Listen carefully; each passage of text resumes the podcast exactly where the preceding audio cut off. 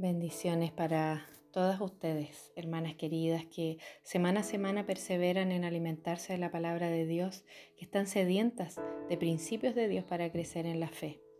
Estamos en un proceso largo de dejar que el Espíritu Santo sane nuestros corazones y nos ajuste a su voluntad.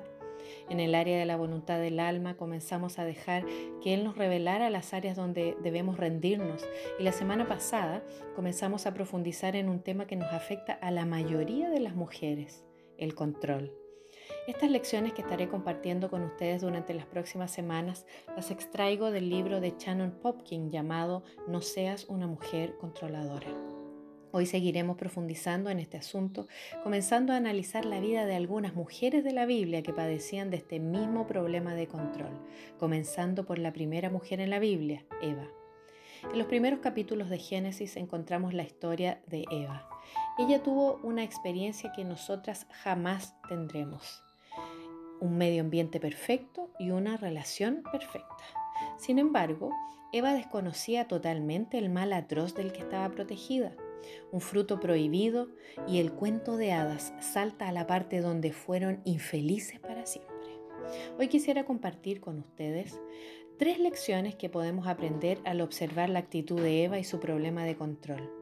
Son lecciones que nos pueden alertar para que cada vez más anhelemos no ser controladoras por las consecuencias que eso trae a nuestras vidas y a los que nos rodean. La primera lección se encuentra en Génesis, capítulo 3, versos 1 al 7. Sabemos que Dios había puesto el árbol del conocimiento del bien y del mal en medio del huerto.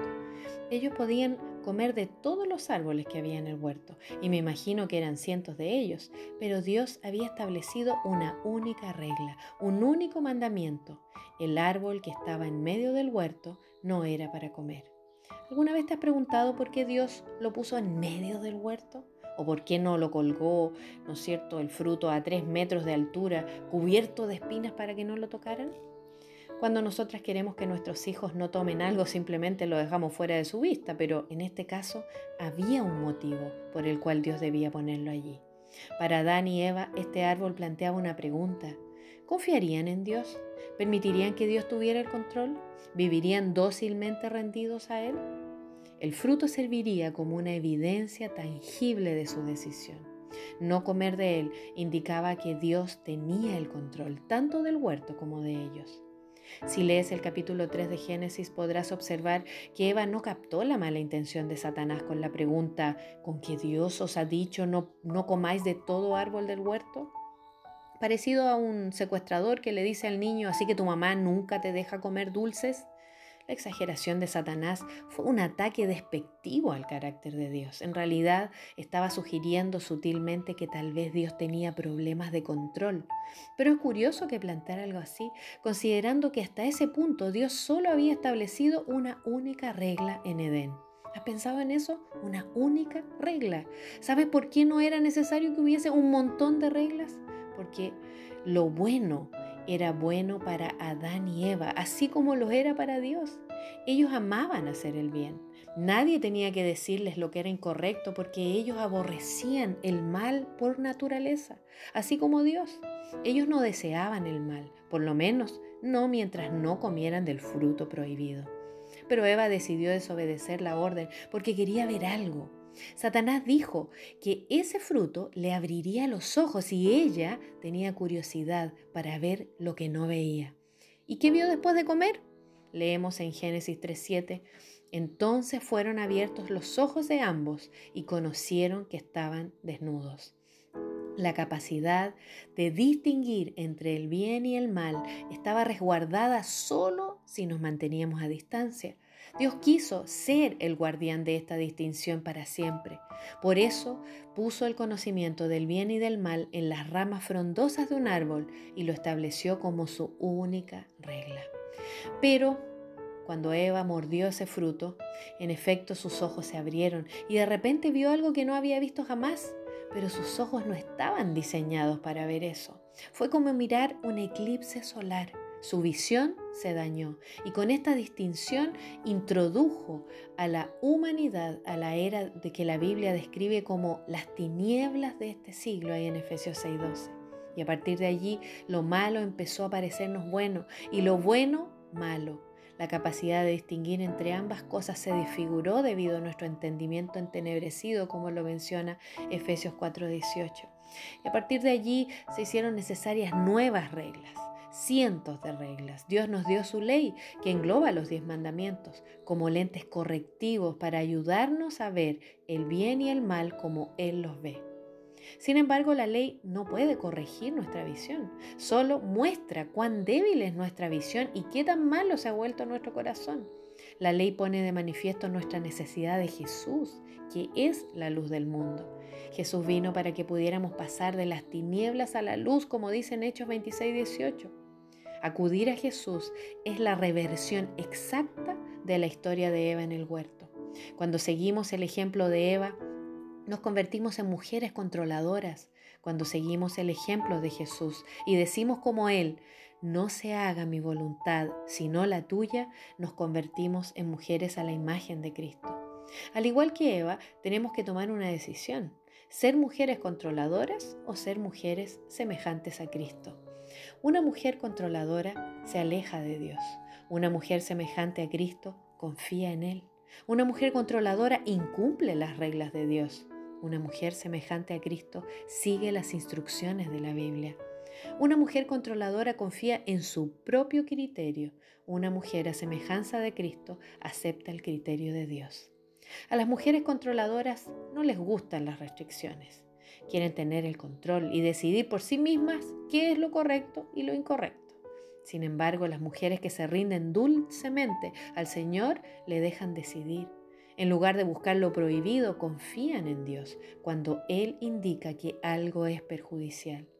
Las mujeres controladoras y las mujeres semejantes a Cristo se distinguen por su perspectiva sobre lo bueno y lo malo. ¿Quién decide? Una mujer controladora confía en su propio criterio y una mujer semejante a Cristo acepta el criterio de Dios. Cree que las restricciones de Dios conducen a una vida abundante y grata y no a una vida de privaciones. A veces lo que Dios llama bueno puede que a nosotras no nos parezca bueno, pero como a Eva en el huerto, Dios nos pide que aceptemos su criterio por encima del nuestro. Incluso antes del pecado, Dios pidió a Eva que aceptara su punto de vista. Hoy no nos pedirá menos. Dios quiere que confiemos en que sus restricciones, primero la regla del árbol prohibido y ahora su palabra llena de mandamientos que nos ayudarán a disfrutar de la vida como Él la diseñó originalmente. Y esto no es fácil. A veces la palabra de Dios parece dura y severa, especialmente cuando la cultura en general ha decidido que los caminos de Dios son restrictivos e intolerantes. Sin embargo, cuando nos sintamos tentadas a irritarnos por la perspectiva de Dios, nos ayudará a visualizar la cruz en el fondo. Allí Dios sacrificó a su Hijo por ti y por mí. Él nos ama. No está dando órdenes porque quiere hacernos sentir infelices.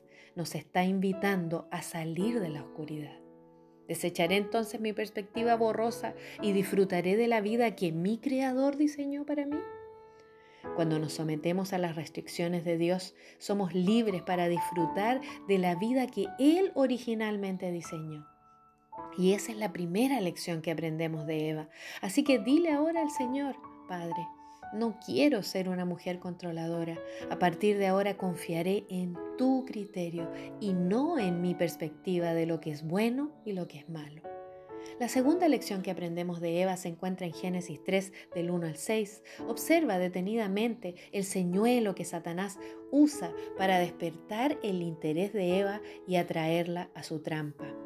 Considera la primera frase que Satanás usó en el verso 5. Dios sabe bien que cuando coman de ese árbol llegarán a ser como Dios, conocedores del bien y del mal.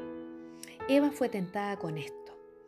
Dios sabe algo que tú no sabes. Dios te está escondiendo información. Esa información oculta fue lo que Satanás usó como señuelo. Las mujeres controladoras detestan que se las deje fuera o que se las excluya. No nos gusta que nos dejen fuera, ¿cierto? Nos desagrada no tener toda la información. Pero la verdad es que el único que puede ver y saber todo es Dios.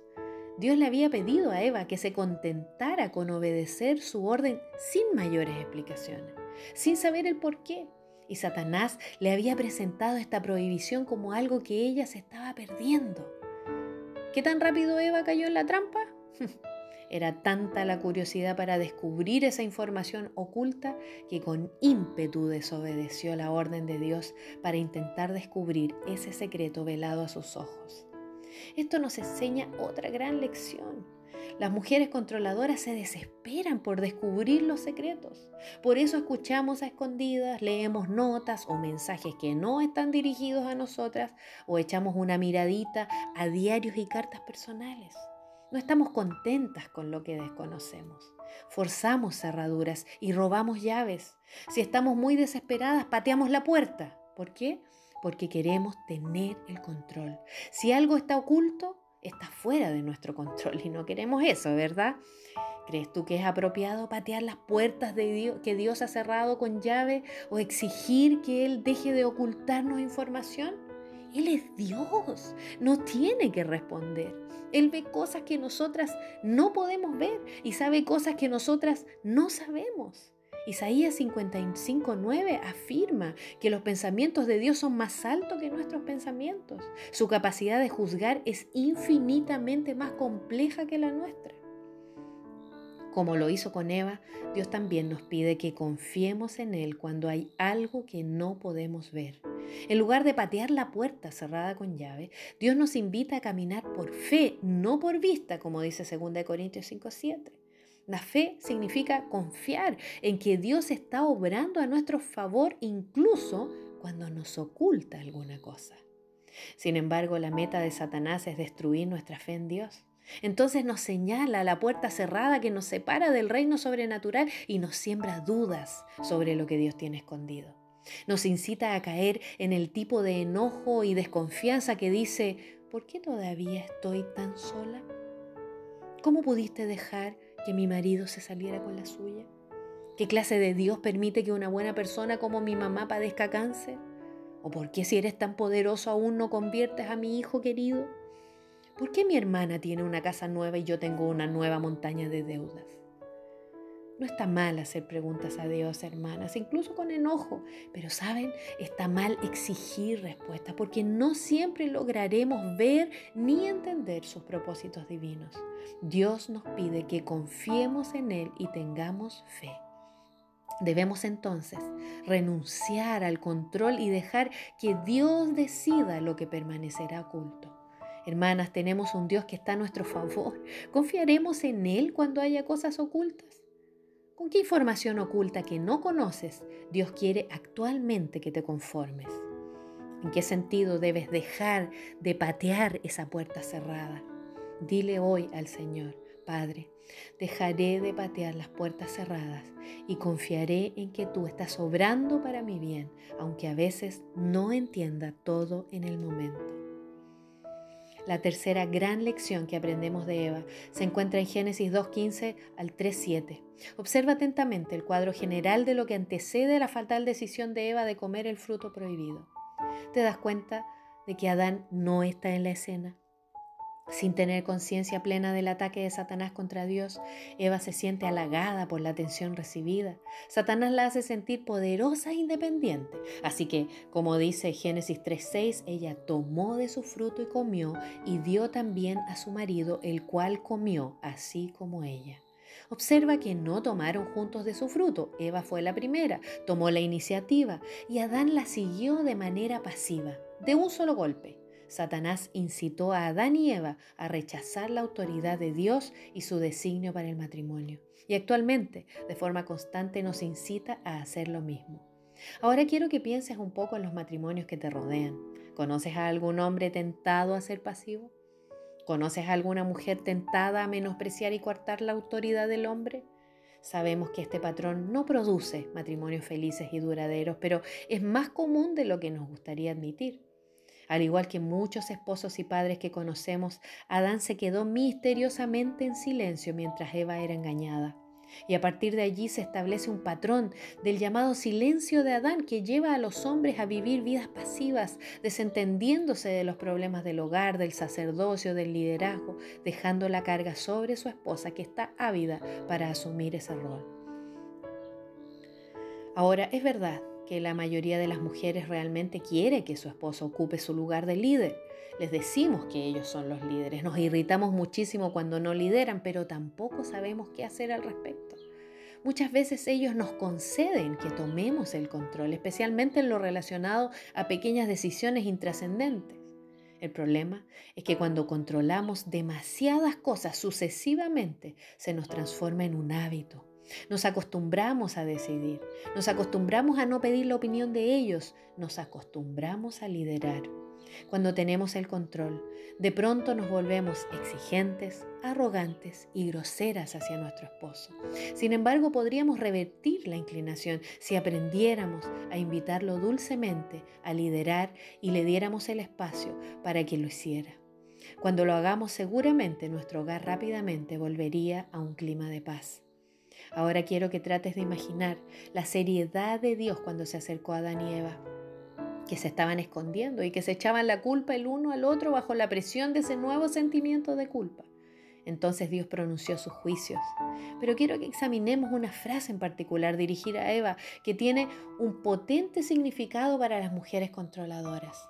En Génesis 3:16 dice, tu, tu deseo será para tu marido y él se enseñoreará de ti.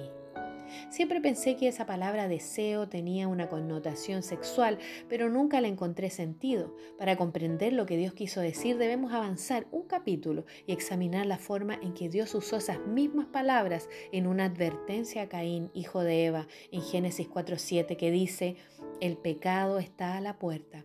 Con todo esto a ti será su deseo y tú te enseñorearás de él. Esto quiere decir que la mujer deseará a su esposo de la misma manera que el pecado deseaba a Caín para vencerlo y tomar el control. Podríamos parafrasear las palabras de Dios a Caín de esta forma. El pecado tiene un deseo, Caín, quiere controlarte. Si tomáramos este significado y lo aplicáramos a la maldición de la mujer, podríamos parafrasearlo así. Eva tiene un deseo, Adán. Ella quiere controlarte. Dios diseñó que Eva viviera felizmente bajo su autoridad y su designio para el matrimonio. Sin embargo, Eva ansiaba tener el control. Por lo tanto, Dios la entregó tanto a su deseo como a la desdicha que éste produciría. Ella quería tener el control, Dios se lo dejó tener. Así que como hijas de Eva, cuando caminábamos por el pasillo con nuestro vestido de novia con su cola larga detrás de nosotras, también arrastrábamos a nuestro matrimonio el deseo de controlar. Descubrir ahora que tenemos problemas de control y que es el mismo problema que tenía Eva es como descubrir que tenemos una enfermedad degenerativa hereditaria.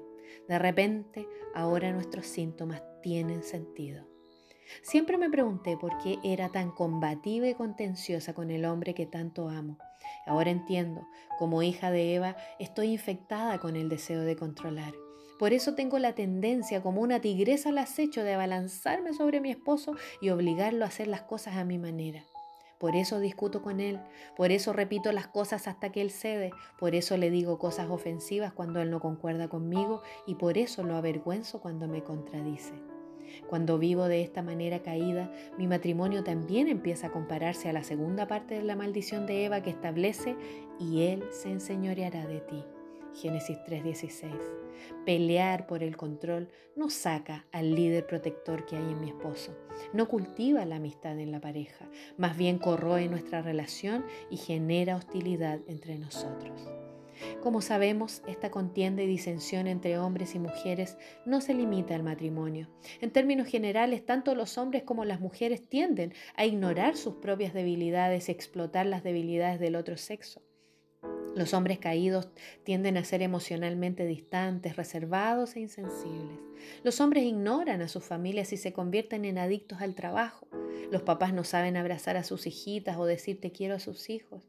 Los maridos silban a mujeres atractivas frente a sus esposas. Y en su estado más depravado y egoísta, los hombres explotan la debilidad de las mujeres y son abusivos y humillantes. Violan, golpean, abandonan, degradan y tratan a la mujer como un objeto.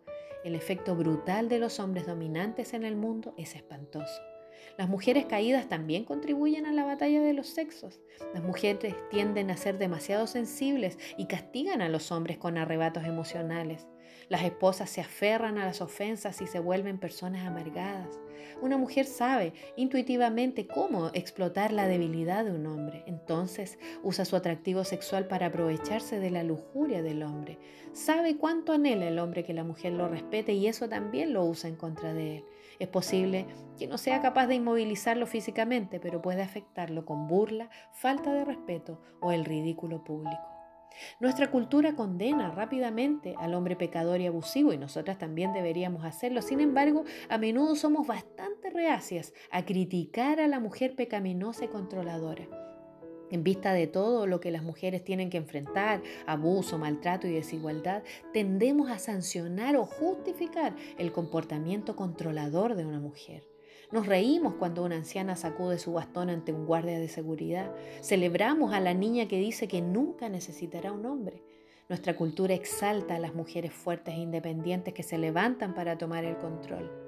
Nos dicen que el mundo tendría una coexistencia más pacífica si tan solo las mujeres fueran más enérgicas y los hombres más pasivos. No obstante, este patrón no parece resolver los conflictos maritales, sino potenciarlos. Nuestra cultura puede aplaudirnos cuando somos autoritarias, independientes, demandantes y mandonas, pero cuando traemos esas actitudes a nuestro matrimonio o a otras relaciones, inevitablemente sembramos discordias. Cuanto más controladoras somos, menos felices somos todos. Dios nos ofrece algo mejor.